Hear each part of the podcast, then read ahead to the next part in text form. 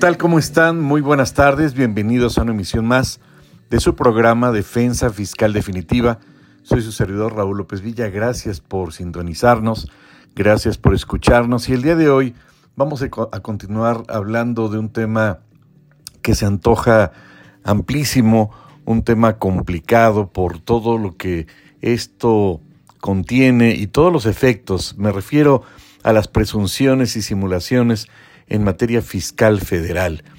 De entrada podríamos entender y reflexionar en este concepto en el sentido de que las presunciones o el concepto de presunción y simulación, por supuesto que deriva en primera instancia del derecho civil, son conceptos copiados del derecho fiscal al derecho civil y estos conceptos que pareciera que la autoridad pues ha abusado un tanto cuanto de ellos en su eh, incorporación al Código Fiscal de la Federación, pues trae muchas eh, repercusiones y ha tenido, por supuesto, un éxito increíble por parte de las autoridades, particularmente en el concepto de presunción. Nos queda claro, como ya habíamos apuntado con antelación, pues que existen distintos tipos de presunciones. Partimos entonces de la base de que el concepto de simulación y presunción son conceptos del derecho civil y partiríamos entonces también de esta clasificación tradicional de los tipos de presunciones que establece la doctrina y que las cataloga en dos tipos de presunciones en primera instancia. Estamos hablando de las presunciones simples del hombre o también conocidas como presunciones judiciales y, por otro lado, las presunciones legales. Estas presunciones nos queda también muy claro que son heredadas, por llamarlo de alguna manera, del derecho romano, de la época del derecho romano, en la época del imperio romano, en donde existían eh, distintos tipos de presunciones, dentro de ellas las presunciones jure de jure y las presunciones juris tantum. Eh, estos tipos de presunciones pues eh, implican muchos eh, efectos y consecuencias. Y podríamos eh, partir entonces del concepto de que estas presunciones hominis, como se le conoce también, o presunciones simples del hombre, pues son aquellas que el juez deduce a través de el análisis de los indicios de las pruebas aportadas por las partes en un juicio y que se basan en esta regla de la sana crítica con la finalidad de que el juez o la autoridad jurisdiccional pueda llegar a sus propias convicciones y que por supuesto en primera instancia no están sujetas a un criterio específico legal, sino que son fijadas, determinadas, establecidas por el juez de acuerdo a su, a su propio criterio, a su propio y especial criterio. Y por otro lado, bueno, entendemos que las presunciones legales, pues son aquellas que se advierten de la lectura de la ley y que se refiere, por supuesto, a que puedan ser ciertos determinados hechos o actos eh, en la medida en que la ley determine o establezca de manera clara, concisa y de forma expresa cuál es esa consecuencia específica. Es decir, entendemos como tal que este tipo de presunciones no son sino más bien un mandato de carácter legislativo y que ordena tener por establecido un hecho siempre que otro haya sido probado de forma o de manera suficiente. En consecuencia, entonces, determinados hechos van a traer como efecto o como consecuencia determinados efectos jurídicos y al respecto, entonces, no admite ningún tipo de interpretación analógica. Y en ese contexto entonces nos encontramos, por otro lado, con las presunciones jure de jure. Estas presunciones, como en algún momento ya lo habíamos planteado en este mismo programa, pues son aquellas presunciones que también se les conoce como absolutas, es decir, no admiten prueba en contrario y se consideran bajo este concepto, es decir, que se regulan bajo el derecho, bajo la ley, pero que se fundan en una idea o en una realidad o en una incluso determinación preconcebida por el legislador.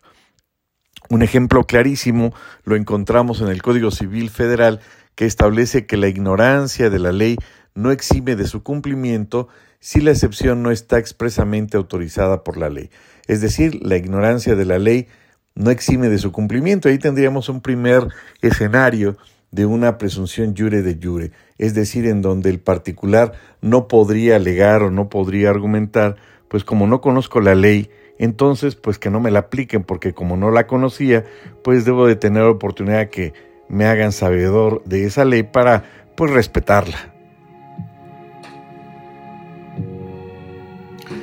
Así entonces este tipo de eh, regulaciones pues nos da a entender en todos los ámbitos eh, del derecho que esa presunción ya está preestablecida, ya está prefijada por parte del legislador.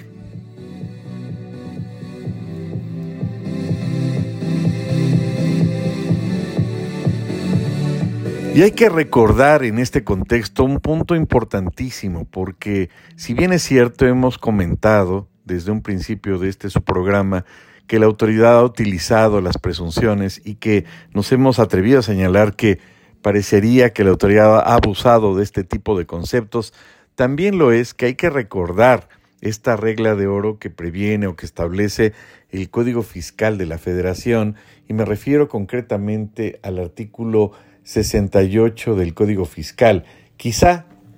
esa pudiera ser nuestra mejor eh, referencia o nuestro mejor eh, parámetro, parangón, para poder entonces considerar que particularmente, y vean qué interesante está este punto, pues todos los actos y resoluciones que emitan las autoridades fiscales se van a presumir de legales. Quiere decir entonces que en primera instancia cualquier acto que pueda emitir o resolución que emita la autoridad fiscal federal se va a presumir como legal, a pesar de que esta resolución carezca de los elementos o los requisitos básicos que, por ejemplo, enumera, enuncia el artículo 38 del Código Fiscal, que se refiere a los requisitos que debe satisfacer el acto administrativo en materia fiscal. Pero si la autoridad, por X o Y razón, no cumple con estos elementos básicos de estos requisitos, pues en primera instancia se va a presumir eh, de legal, a pesar de esas anomalías eh, que pueda tener, pero la segunda parte de este artículo 68 nos señala, sin embargo, dichas autoridades deberán probar los hechos que motiven los actos o resoluciones cuando el afectado los niegue lisa y llanamente, a menos que la negativa implique la afirmación de otro hecho. Esto es importante porque dicho de forma más coloquial, pues entenderíamos que si bien es cierto todos los actos de la autoridad administrativa en materia fiscal se entienden legales, pues también debería implicar entonces que si existe prueba en contrario, pues el particular entonces tendrá el derecho, y diríamos con base en lo dispuesto por el artículo 17 constitucional, esta tutela judicial efectiva, este elemento que le ampara la posibilidad al contribuyente, al gobernado, de que pueda defenderse de esos actos de la autoridad que presumiblemente se entienden legales, pero que tenga la oportunidad de ser oído y vencido en juicio. Y en este contexto, entonces, esta segunda parte del 68 establece que las autoridades deben de probar los hechos que motiven los actos o resoluciones cuando el afectado los niegue lisa y llanamente. Es decir, que dará la carga de la prueba a la autoridad y aquí se cumple con este adagio, con esta referencia que también es heredada a la vez del derecho romano y que la encontramos en el Código Federal de Procedimientos Civiles que establece pues que el que afirma está obligado a demostrar. Y en este contexto parecería que en materia fiscal a veces se omite este requisito como si la autoridad bastara con una mera presunción para tener por cierto los actos, incluso me atrevería a señalar, a pesar de que el contribuyente pudiera desvirtuar o exhibir elementos de prueba para tales efectos. Y así entonces, si el particular niega esos elementos o esas afirmaciones de parte de la autoridad, pues la autoridad tendría que demostrar, es decir, se entiende convalidado, se entiende que ese acto eh, cumple con los requisitos de legalidad de parte de la autoridad,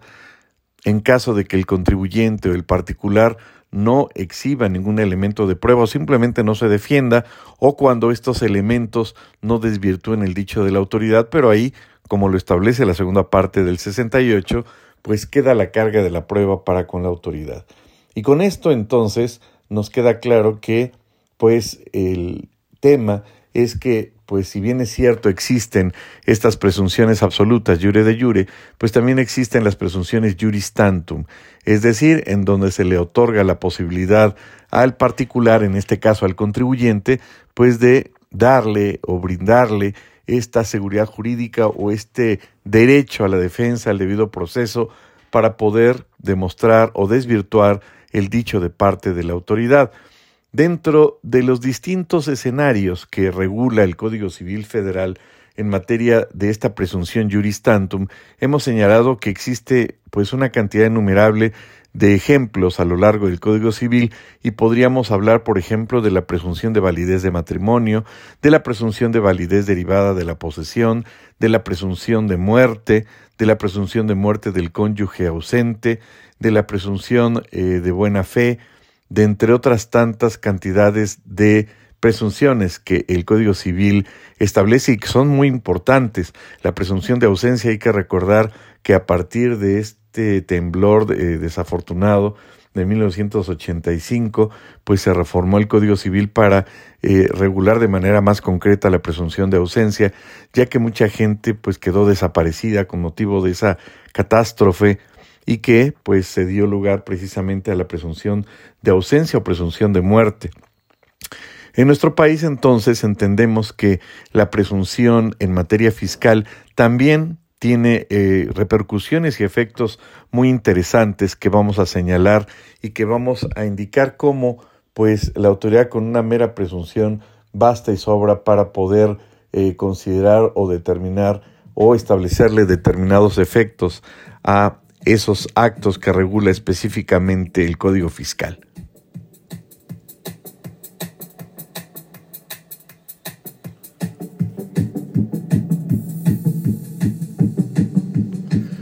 Y así encontramos que dentro de los puntos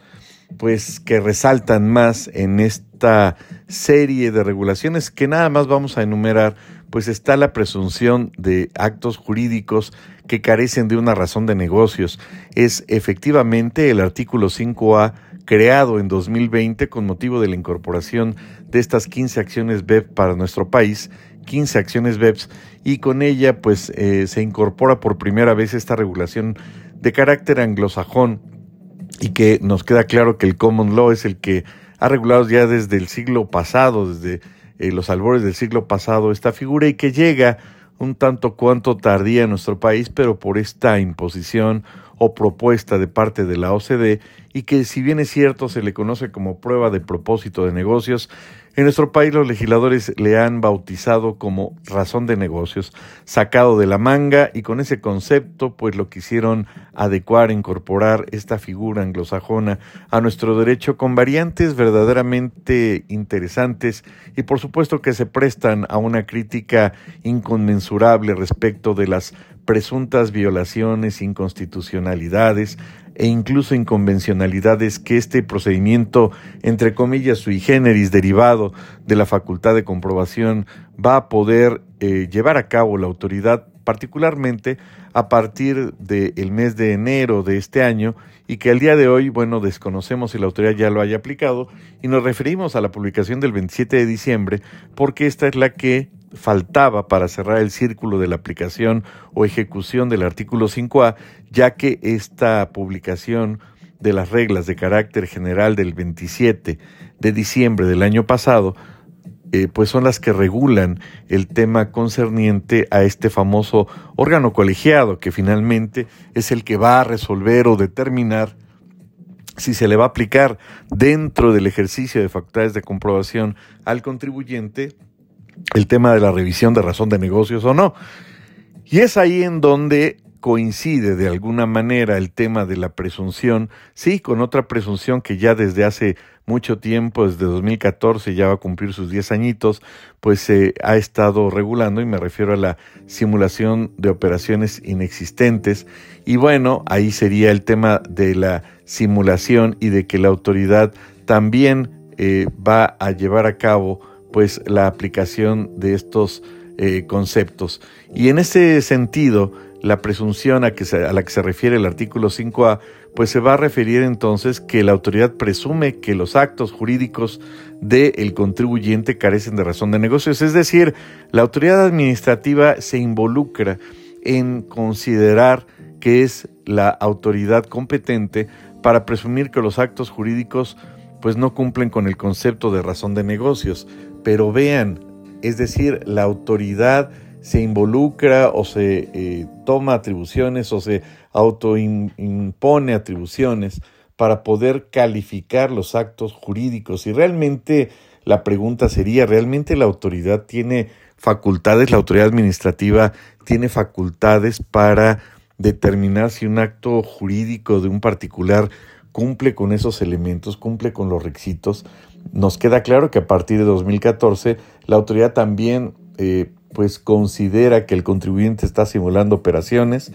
y en este caso al hablar de operaciones pues también se refiere a los actos jurídicos del gobernado. Y, con ello, bueno, pues nos saltan entonces eh, diversas dudas para conocer o presumir si en este caso la autoridad tiene esas facultades o le corresponden entonces a otra autoridad como la jurisdiccional en materia civil. Otra característica de la presunción es la presunción de las personas físicas de nacionalidad, mexicana que, sean, que se entenderá que son residentes en territorio nacional. También existe eh, la presunción de que los documentos digitales que contengan firma electrónica avanzada de las personas morales fueron presentados por el administrador único el presidente del Consejo de Administración o la persona o personas, cualquiera que sea el nombre que se les designe, que tengan conferida la dirección general, la gerencia general o la administración de la persona moral de que se trate en el momento en que se presentaron esos documentos. Y esta sería una presunción de, eh, pues no de juris tantum, sino jure de jure.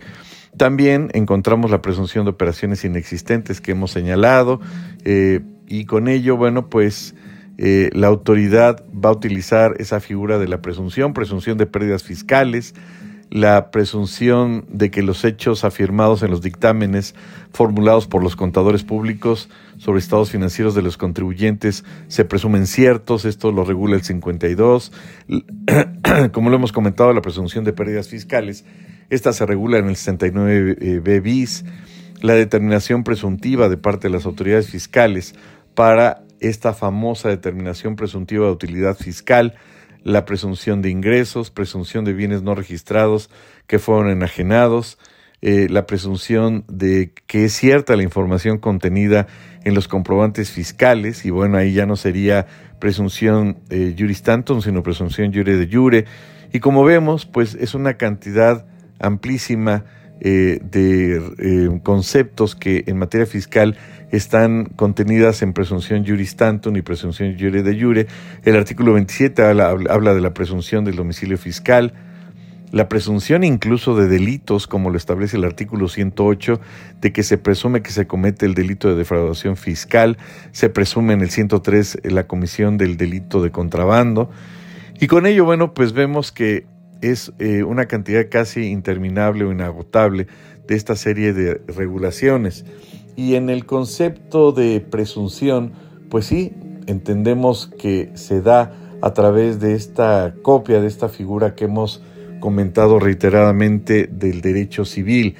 Y también, por otro lado, bueno, es importante también que partamos pues del elemento básico, ¿qué es lo que dice la Real Academia de la lengua española acerca de la presunción, pues desde ahí tendríamos que partir. Y establece que la presunción es la aceptación de un hecho del que no se tiene prueba y que se infiere de otro hecho demostrado. Es decir, se acepta un hecho del que no se tiene prueba y que se infiere de la existencia de otro hecho ya demostrado. En ese sentido, bueno, pues estos serían algunos elementos de los, eh, del concepto de presunción y por su parte, existe entonces la figura, como lo hemos comentado, del derecho civil adecuada, incorporada al derecho fiscal, que es la famosa simulación.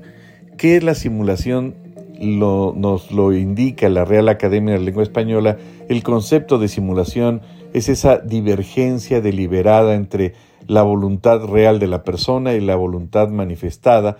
para producir con fines de engaño la apariencia de un negocio jurídico que no existe o que es distinto a aquel que verdaderamente se ha llevado a cabo. Eh, la simulación como tal, pues es una acción y efecto de simular también. Y esta simulación entonces, pues implica esta voluntad manifiesta del particular con la finalidad de que produzca esos efectos, como lo hemos señalado, pero para provocar el engaño. Y recordaríamos que el engaño como tal, pues eh, se va a entender entonces como una falsa apreciación de la realidad. Y la eh, figura del el engaño pues nos hace eh, recordar la figura del error que es efectivamente un vicio de la voluntad en materia civil, en materia de los actos jurídicos y que esta falsa apreciación de la realidad nos genera el error. Y esto, pues entendemos entonces que la simulación busca o pretende generar efectos y consecuencias jurídicas. Y al engañar entonces la apariencia de un negocio jurídico, que éste en realidad no existe o que es distinto al que se pretende manifestar o mostrar, o el que verdaderamente o en la realidad se esté llevando a cabo. En ese contexto eh, es importante o muy importante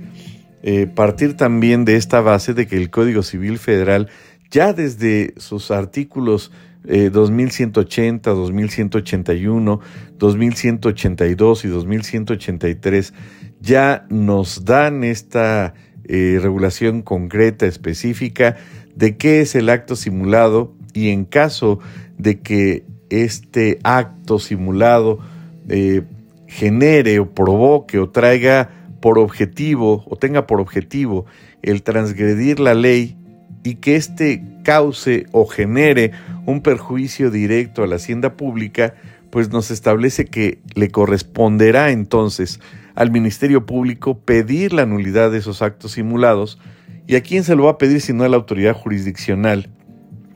Para efectos entonces de que se cause o se determine más bien por parte del juez pues la nulidad de estos actos simulados. Es decir, en otras palabras, no queda o no existe una laguna en la ley que determine que si se trata entonces de un acto jurídico simulado que le cause una transgresión o un perjuicio a la hacienda pública, pues no se regule y no sabemos a quién le corresponda. Y como no habría regulación, pues como lo regula el Código Fiscal, entonces ya le correspondería al fisco federal. Desafortunadamente para la autoridad no es así, y es el artículo 2183 del Código Civil Federal que establece que pueden pedir la nulidad de los actos simulados los terceros perjudicados con la simulación o el Ministerio Público cuando ésta se cometió en transgresión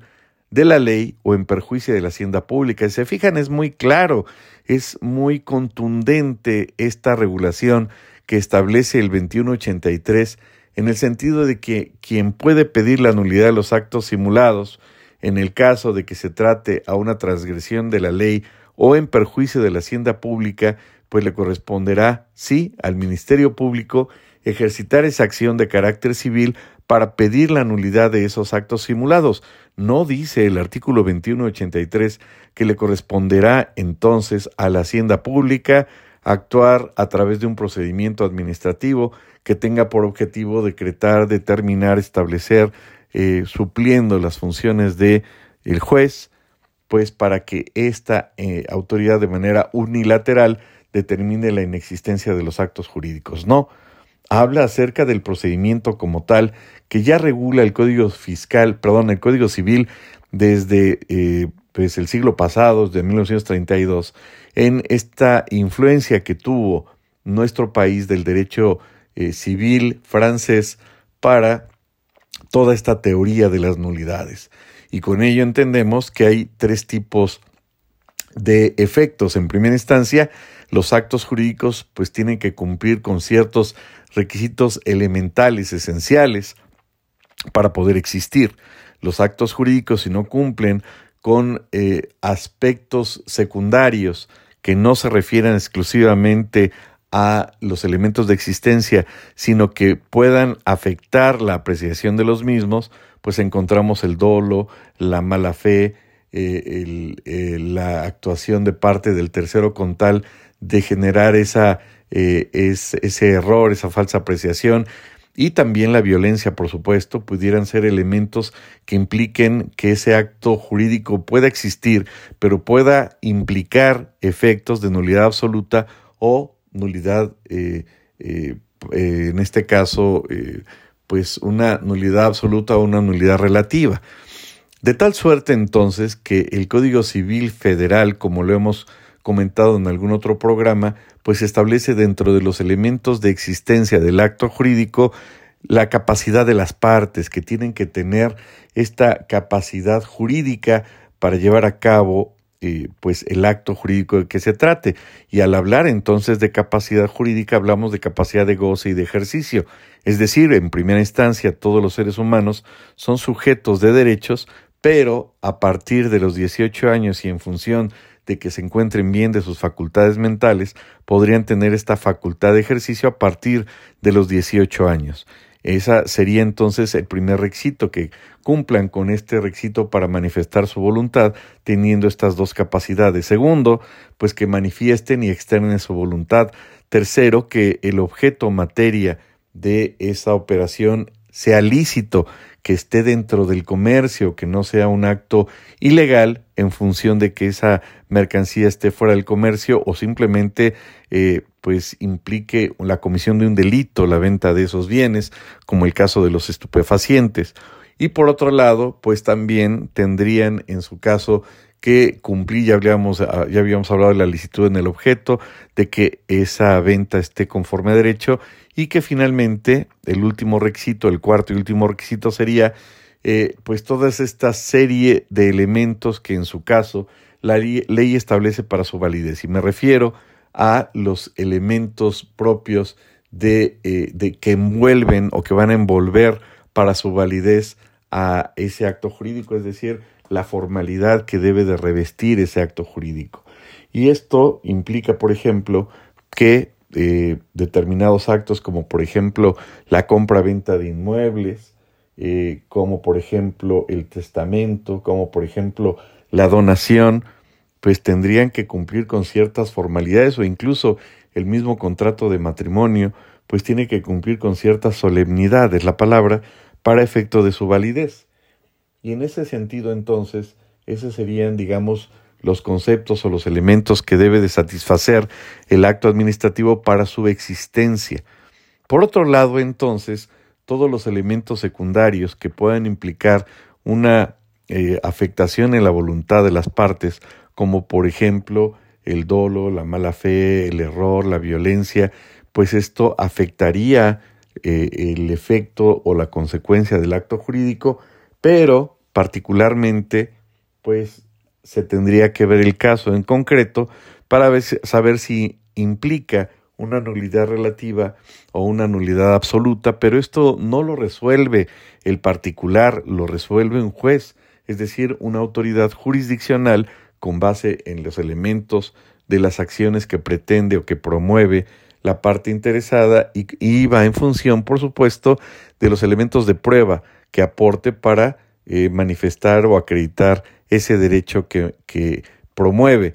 En ese contexto, entonces, el artículo 2180 del Código Civil Federal nos indica de manera concreta que el acto es simulado o es simulado el acto en que las partes declaran o confiesan falsamente lo que en realidad no ha pasado o no se ha convenido entre ellas. La simulación es absoluta, dice el artículo 2181 del Código Civil Federal, cuando el acto simulado nada tiene de real, es relativa cuando un acto jurídico se le da una falsa apariencia que oculta su verdadero carácter. El 2182 del Código Civil Federal establece que la simulación absoluta no produce efectos jurídicos, descubierto el acto real que oculta la simulación relativa, ese acto no será nulo si no hay ley que así lo declare y pues ahí vemos entonces eh, las regulaciones que al respecto ya desde hace muchos años establece eh, precisamente lo que dispone el Código Civil Federal. Si les parece entonces, vamos a un corte comercial y regresamos en unos segundos. No se vayan.